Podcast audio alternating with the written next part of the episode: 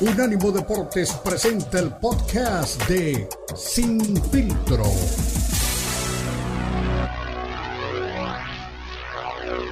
Tiene también este el básquetbol que está poniendo muy bueno y, lo que más me llama la atención es este fin de semana, ¿no? Después de lo que pasó eh, la semana pasada el Gran Premio, eh, donde en Brasil no contó con el apoyo de Max Verstappen, Checo Pérez hizo una novela, la mamá de Max Verstappen hizo un, comentario desafortunado y ofreció disculpas. Eh, a mitad de semana los pilotos se reunieron para, para cenar con, con uno de los pilotos que se va, que es este, ni más ni menos que uno de los eh, exintegrantes y campeón del mundo con, con Red Bull como Sebastián Fettel y, aparte un grande, ¿eh? le hizo una carta a cada uno de los pilotos de Fórmula 1 de manera personal para agradecerles la convivencia durante todos estos años y algunas experiencias.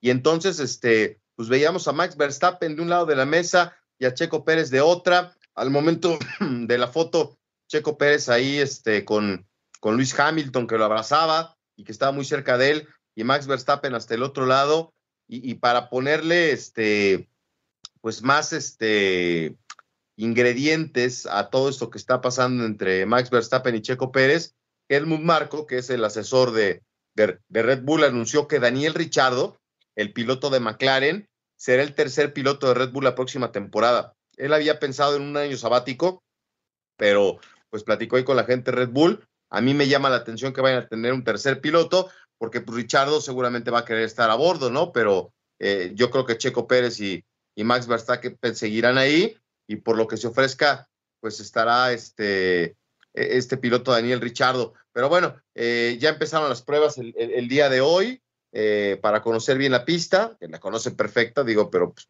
las condiciones climáticas y todo eso para este fin de semana. Mañana la calificación y el cierre de la Fórmula 1 el próximo domingo, eh, ahí en Abu Dhabi, en el Autódromo de Yas Marina, que tuve la oportunidad de, visitar ya en dos ocasiones y que es espectacular, ¿no? La verdad es que hoy que estás a la puerta de la experiencia de llegar a Qatar, pues son lugares eh, que, a lo mejor nunca pensamos conocer, Cristian, y que pues esta profesión y el deporte nos permite de repente llegar por allá y es este totalmente diferente a lo que estamos acostumbrados.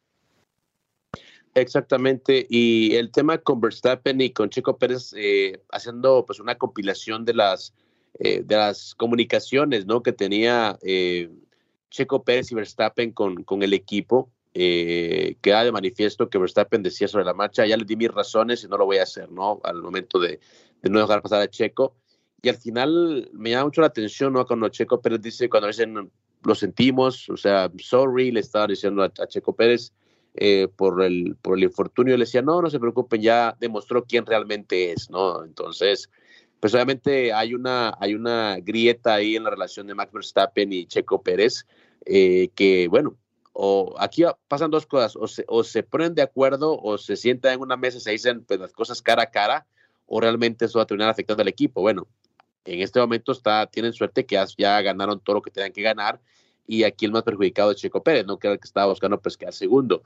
Eh, pero yo creo que si quieren seguir en buena lead, hace falta sentarse, darse claro a la cara y por supuesto arreglar si quieren las cosas, si no, pero realmente creo que este problema se va a acentuar y puede terminar perjudicando a la escudería completa.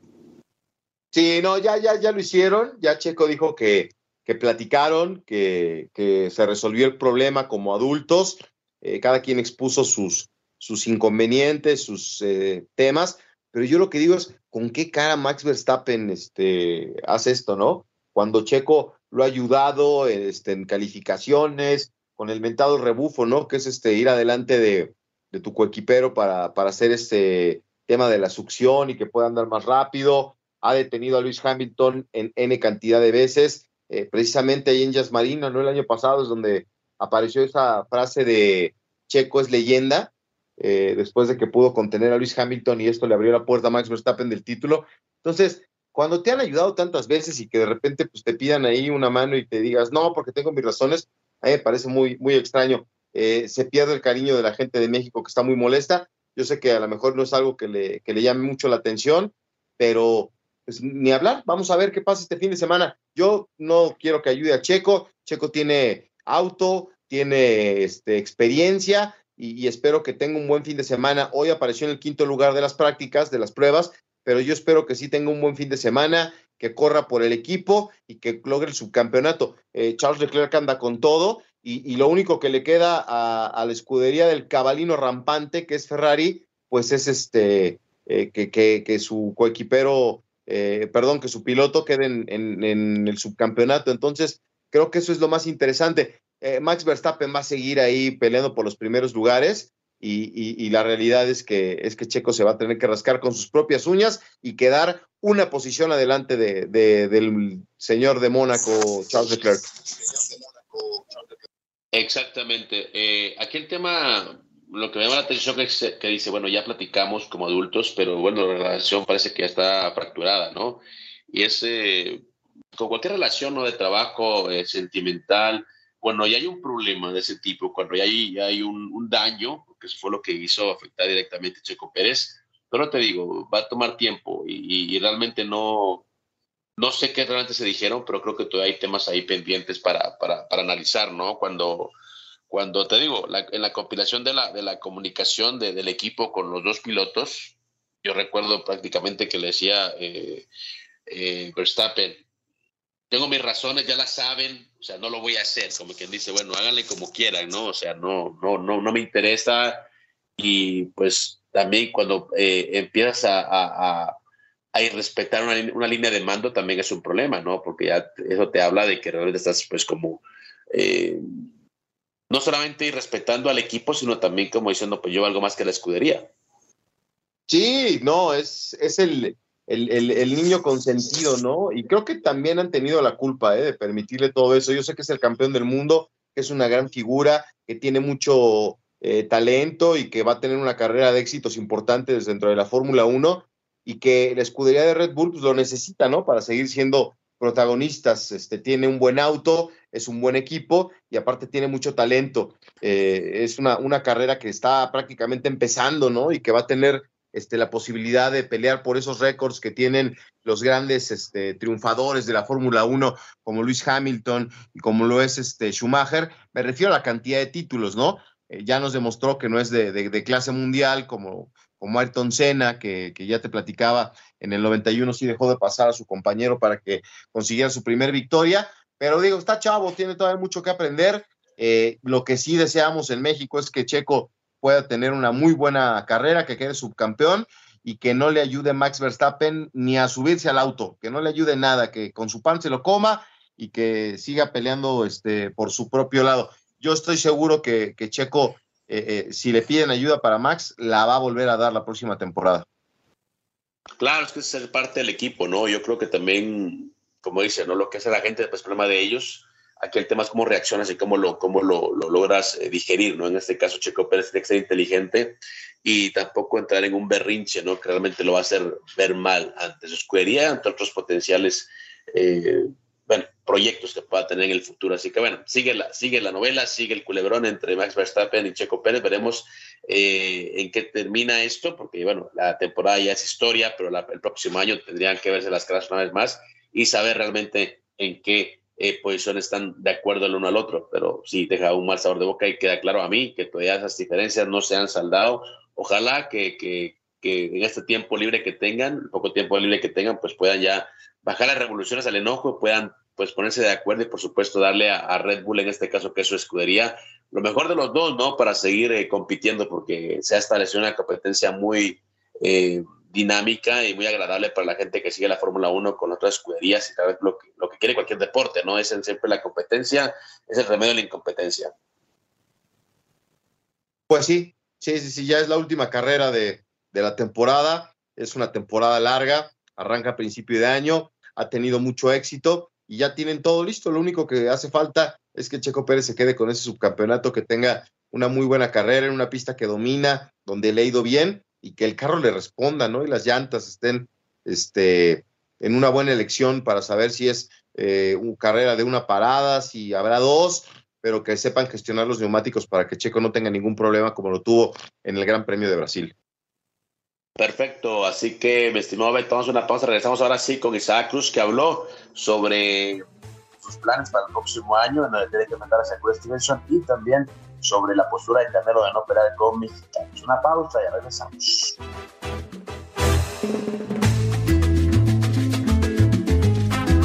Unánimo Deportes Radio.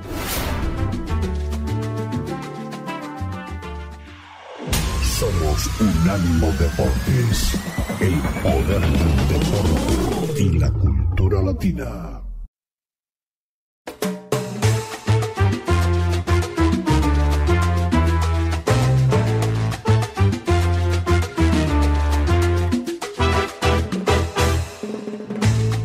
Continuamos, recuerda, este viaje se llama Sin Filtro y somos parte de Unánimo Deporte, lo mejor de la cultura del deporte, ya sabe.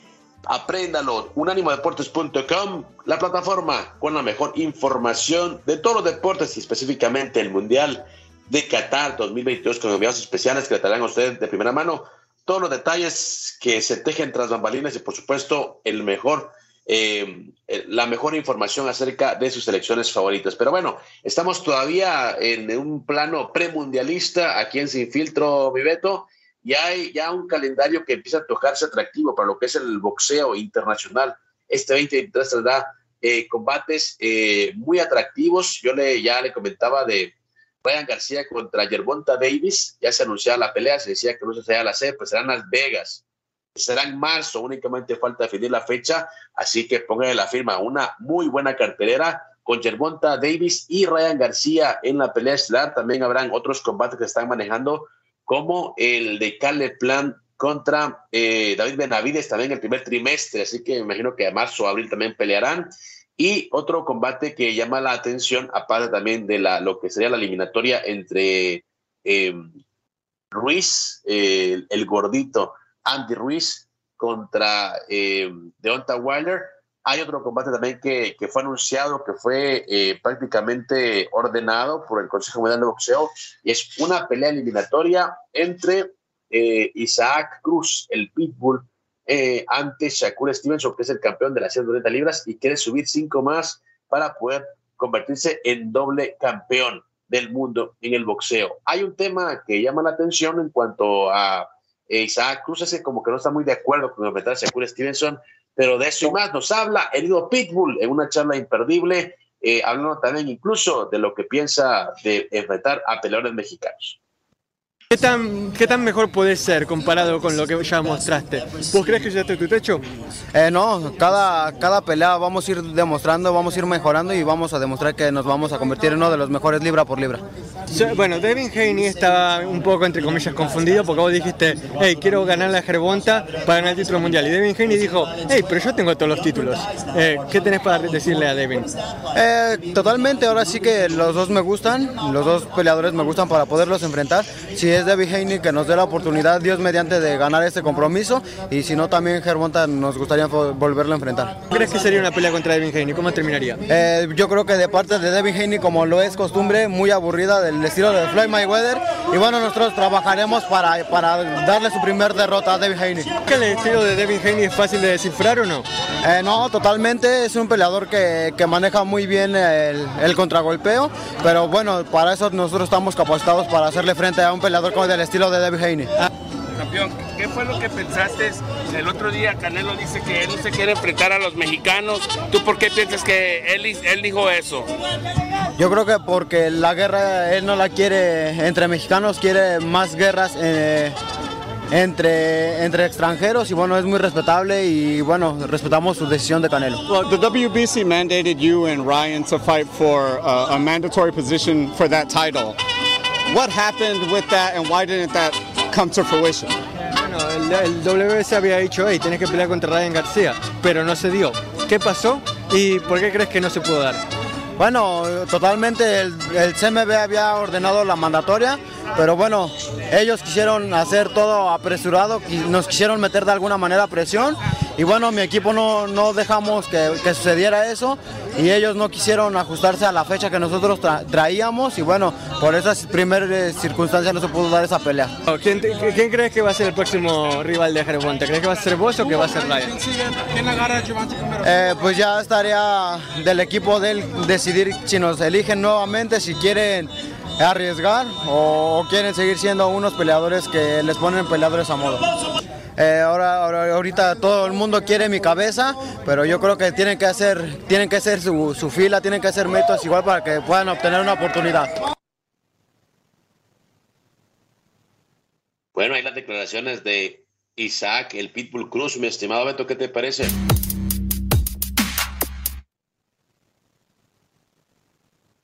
Aquí estamos de nueva cuenta, perdón, el botón no, no, no habría. Pues yo lo veo ubicado, ¿no? Al Pitbull, consciente de su realidad, de su potencial, de, de, los retos que puede generar el 2023 y, y bien, yo, yo, yo lo noto tranquilo. A mí sí me gustaría ver este, este tipo de enfrentamientos. Está en el momento ideal, 24 años de edad y con un futuro muy prometedor, ¿no?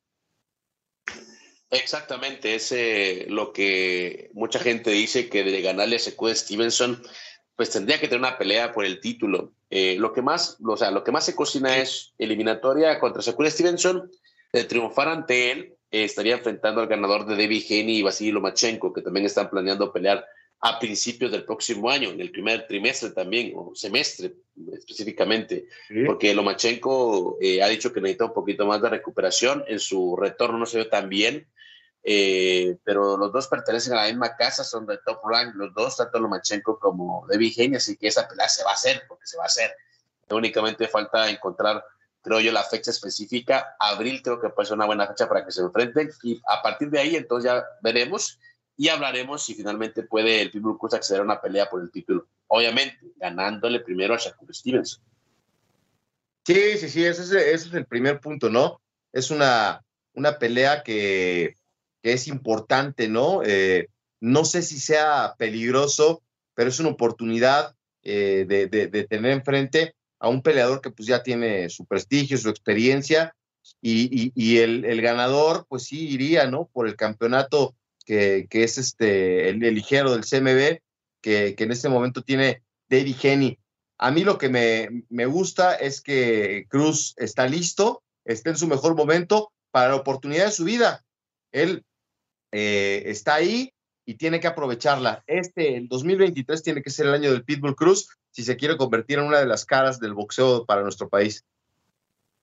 Claro, y sobre todo me da risa cuando le, deja por ahí una, una perlita, ¿no? A, Ryan García. Dice, bueno, a ver si quieren enfrentarnos o que buscando pelearse a modo, ¿no? Hablando de que lo han protegido. Que bueno, no es nada nuevo, ¿no? En el boxeo, pero ahora sí se viene la verdad porque la pelea con Yerbonta Davis tiene que una pelea taquillera y veremos si realmente Ryan García es un tipo real, porque Yerbonta, digan lo que digan, que es un peleador de un solo golpe, es un tipo muy disciplinado y que también ha tenido buenas guerras. Ahora, no hay que perder de vista que Shakur también viene de, de una victoria importante, ¿no? De quitarle el título a Oscar Valdés y, y, y, quedarse ahí con esa posibilidad también. O sea, lo que estamos pensando para, para el Pitbull, seguramente lo están pensando también para Shakur, ¿no?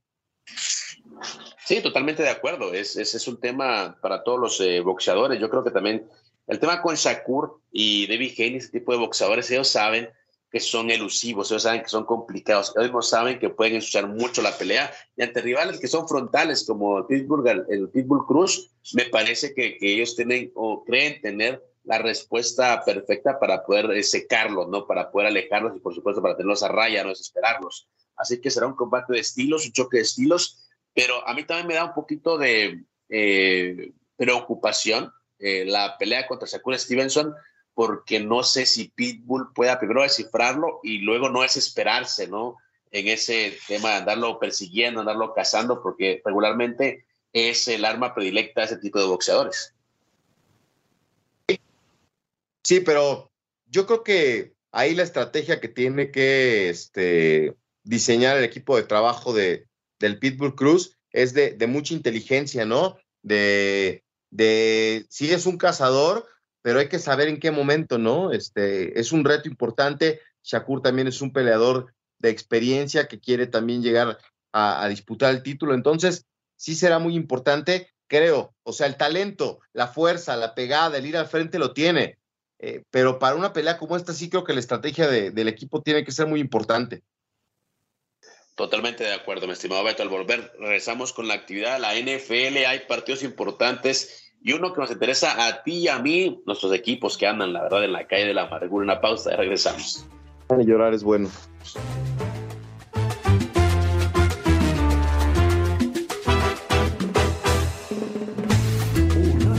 Deportes Radio.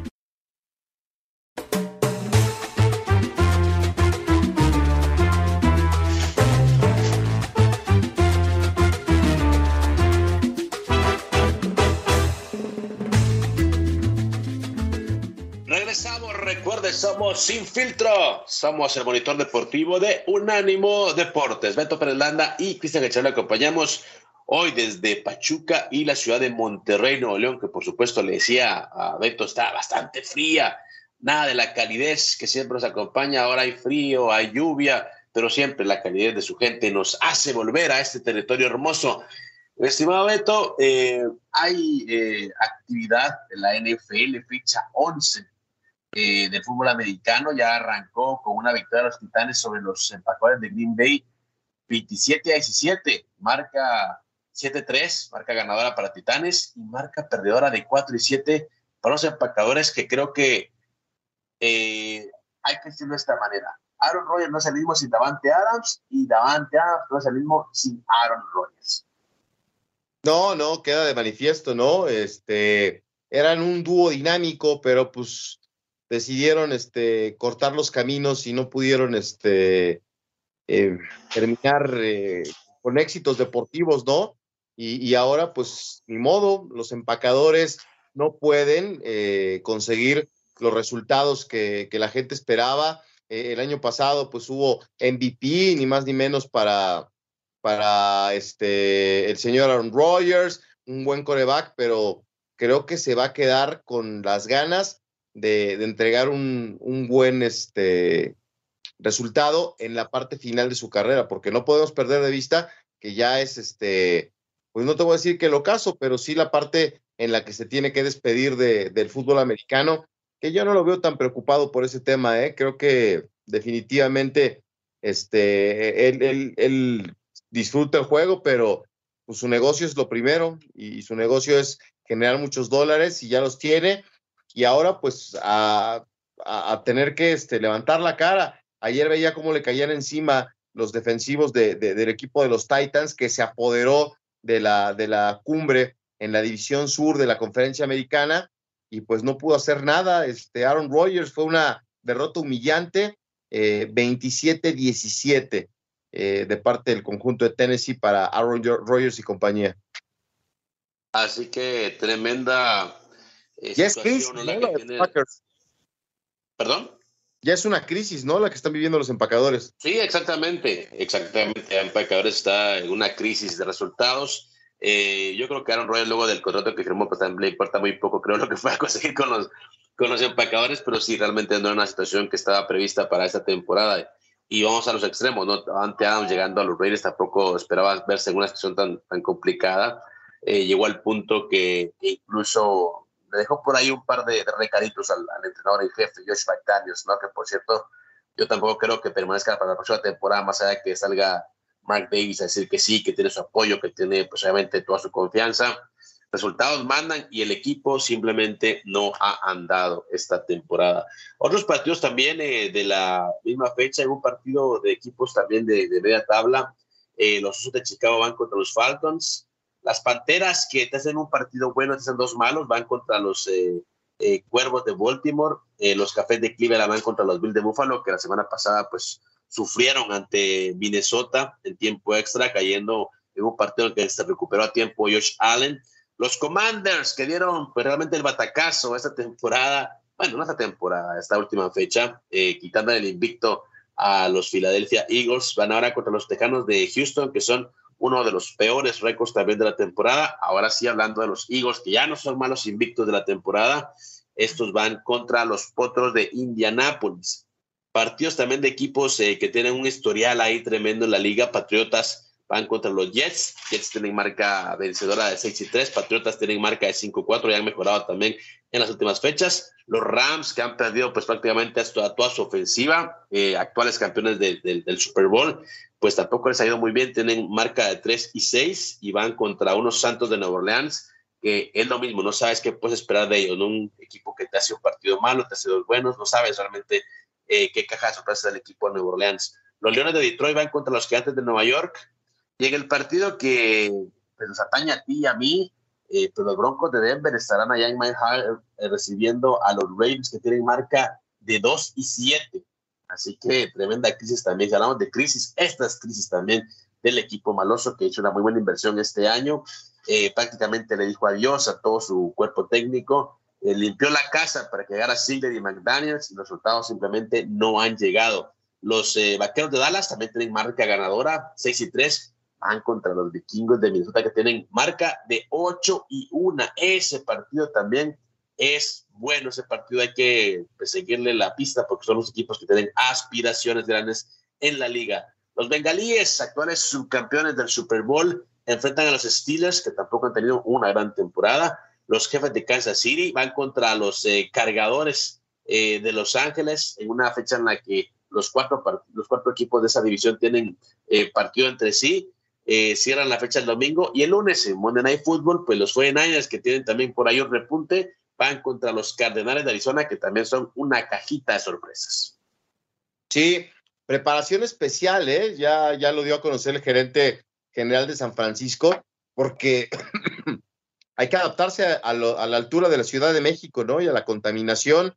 Son 2.240 metros que tiene la capital mexicana y entonces pues hay que adaptarse para que los jugadores no tengan problema de altura. La, sede más este, alta dentro de, la NFL es este, la, casa de los Broncos de Denver, precisamente, ¿no? Que es este, pues una, una, una ciudad con altura, pero ni Denver ni ninguna de las este, 30 sedes del fútbol americano en Estados Unidos está así, ¿no? E, en Denver se juega este, a 1.600 metros sobre el nivel del mar y aquí estamos hablando de, prácticamente este, mil metros más. Entonces vamos a ver a quién le pasa factura, ¿no? Si al conjunto de los Broncos, eh, perdón, si a los Broncos, si a Tampa Bay, eh, no, Tampa Bay, a los 49ers, no? Cardinals, bolas con el calendario. Y es que estaba viendo que eh, hay un jugador, el único jugador que permanece en el plantel de aquel primer partido que jugaron los Niners eh, y Cardinals en la Ciudad de México en el 2005. Es el pateador que sigue con el conjunto de San Francisco. ¿eh? Se midieron en el 2005. 17 años han pasado, Cristian, de, ese partido en el que los Cardenales derrotaron 31-14 a los 49 a los Niners.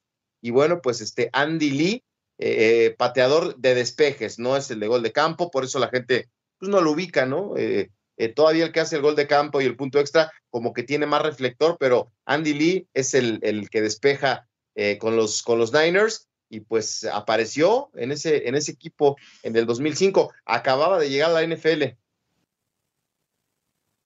Así que el único sobreviviente, ¿no? Esa incursión de los Niners. Eh, hablando de equipos que descansan también, que mencionabas a, Tampa Bay, sí, Tampa Bay descansa este fin de semana junto a los Seahawks, también los Delfines de Miami y los Jaguares de Jacksonville. Así que cuatro equipos tendrán su bye week esta semana eh, en una temporada en la que nada es como se había esperado. Eh, regresó Tom Brady, no le ha ido muy bien. Aaron Rodgers tampoco está realmente pues en un gran momento. Stafford también se lesionó con los Rams. Y bueno, yo creo que en cuanto a mariscales de campo son los tipos de los que más esperaba. Josh Allen ya a las actuales circunstancias.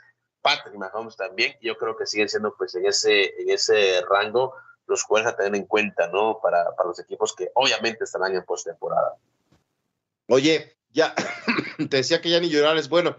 Pues no hay que apostar nada, ¿verdad? Porque va a ganar el, menos malo de los dos equipos que, que, estamos nosotros ahí con el corazón hecho trizas dentro del fútbol americano. Pues yo digo que por la localidad ganan los Broncos, ¿eh? Pero si quieres apostar algo, avísame.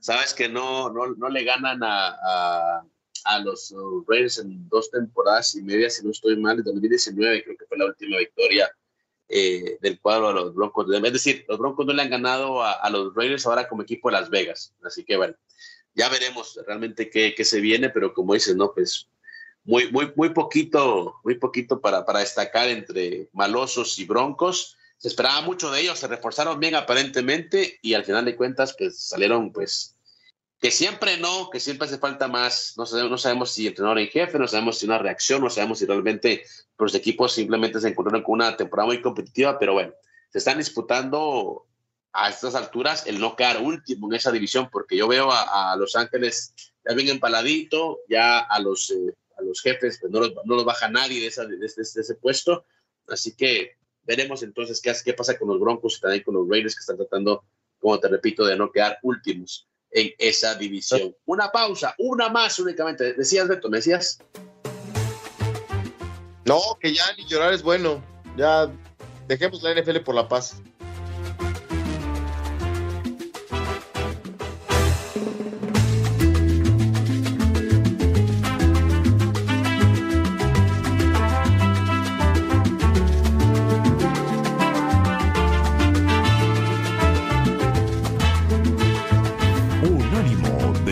Radio.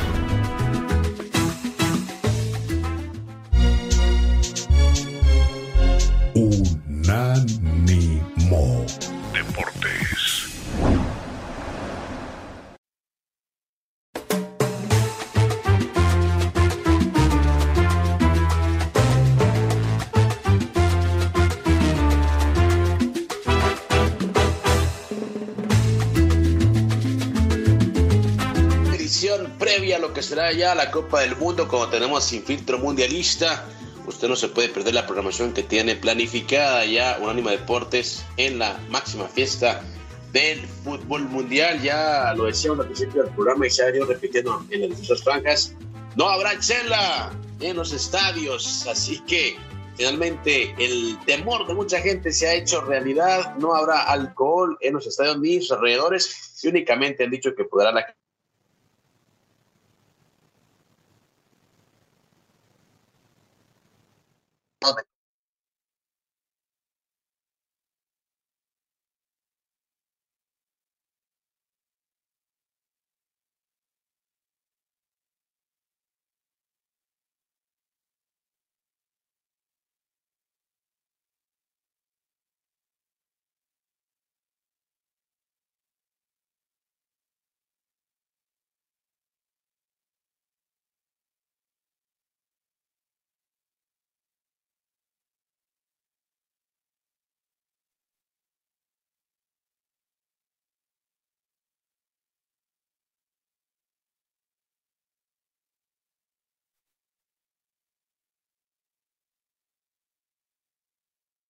Malin Scott, el entrenador de Deonta Wilder, decía que conoce muy bien a Andy Ruiz, conoce bien al mexicano, y dice que tiene muchos vicios en cuanto a su preparación. Y hacía acopio a que eh, Ruiz ha cambiado mucho de entrenador. Decía, bueno,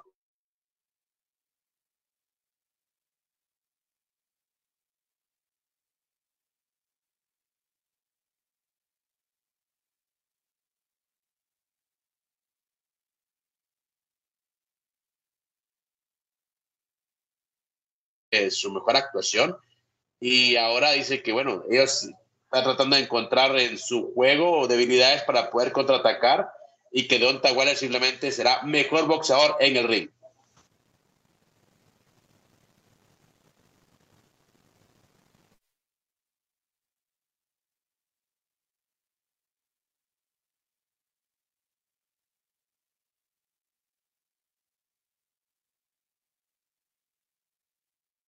Con este frito que está haciendo en Pachuca también y, y en Monterrey. Bueno, ya lo decía el, entre- el entrenador de, de Deonta Wilder, que precisamente como cualquier atleta, como cualquier eh, competidor, están buscando las debilidades de Andy Ruiz y una de las que encontraron mi Beto, como decía, ¿no? Que, no es constante, ¿no? Que no tiene un, un nivel ni un estilo propio porque está cambiando a cada rato de esquina. ¿Tú crees que le puede afectar eso a Andy Ruiz contra Deonta Wilder? Lo que pasa es que no es, no es lo ideal, ¿no? Pero pues así se ha manejado el Destroyer en, en- en su carrera. Parece que está enfocado, ¿no? A ver, él, él tiene muy claro lo que quiere y, y su deseo es enfrentar a Tyson Fury. Para llegar a esa mentada pelea, pues hay que ganarle a Wilder. Yo creo que está muy difícil, muy difícil que pueda conseguir un triunfo, pero bueno, este, yo creo que el, tema de que Tyson Fury eh, se mantenga dentro del boxeo, pues es una motivación para Andy Ruiz, ¿no? y para Wilder, e- es- esa es una realidad, ¿no? Los dos, este, pues tienen ese interés, ese deseo, y aparte pues te genera mucha lana, ¿no? Eh, eh, enfrentarse al, al, rey de los gitanos. Y bueno, pues eh, esto se dio a conocer, como tú bien decías, allá en, en Acapulco, así que vamos a ver quién se queda con el cinturón del CMB de los completos. Y pues ahí está Andy Ruiz, ¿no? No sé si nos pueda volver a dar una sorpresa para colocarse otra vez este, en la cima del boxeo. Creo que también es un parteaguas ¿eh? en la carrera. Si Andy gana a Wilder, se va para arriba y no importa lo que pase contra Tyson Fury. Pero si no, este, pues ya tenemos que empezar a, pensar qué va a ser Andy Ruiz.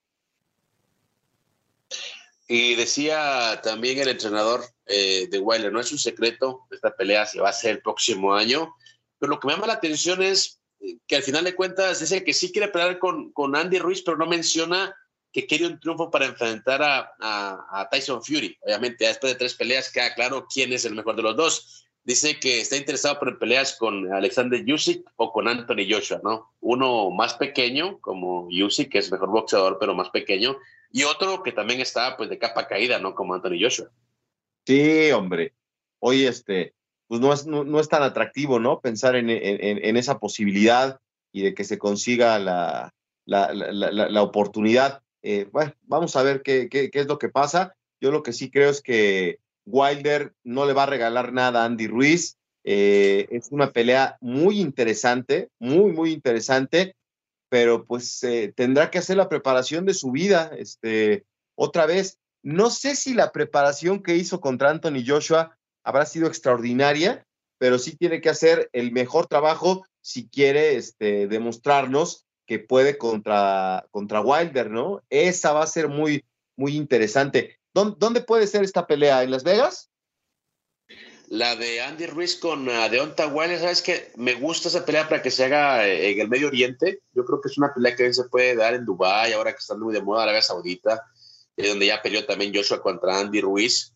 Eh, si no, pues Las Vegas obviamente sigue siendo pues, un, un, lugar propicio para ese tipo de combate, sobre todo porque son dos, dos, dos pesados. O Nueva York también, que, que está también volviendo a tener los brillos de antes y podría acoger esa pelea, pero eh, la verdad es que sí eh, me llama la atención que está buscando rivales, no digamos de, menor calibre, pero sí ya como buscar una, cuarta pelea contra Tyson Fury, no, no lo menciona por nada eh, el entrenador de, de Deontay como que quiere, ok, voy con Andy Ruiz, que es más bajito, voy contra Yusi, que es más pequeño, o contra Anthony Joshua, que fue una pelea que cuando eran campeones ambos pues siempre se habló que era la, la, pelea del sueño. Así que, bueno, pues un, un buen combate contra Anthony Joshua, pero antes tiene que enfrentar y vencer a Andy Ruiz si quiere esta pelea. También hay que recordar que regresó Wilder con un knockout contra Robert Helenius, que fue pues, por gran parte de su carrera su sparring, así que una pelea a modo para que se luciera. Mi estimado Beto, llegamos al final ya de Sin Filtro, se nos fue como agua entre los dos este, este, este programa. Ustedes se quedan en la Copa al Día y recuerden que a partir de la próxima semana estamos ya en modo mundialista, porque arranca el Mundial de Qatar 2022 y Unánimo Deporte ya se a todo su personal hasta territorio catarí. Mi estimado Beto, un abrazo, cuídate, te quedas en la Copa al Día y usted no se puede despegar de la programación 24-7 de Unánimo Deportes. Venga, échate un a tierras mundialistas allá en Monterrey. Fuerte abrazo y lo esperamos aquí en la Copa al Día.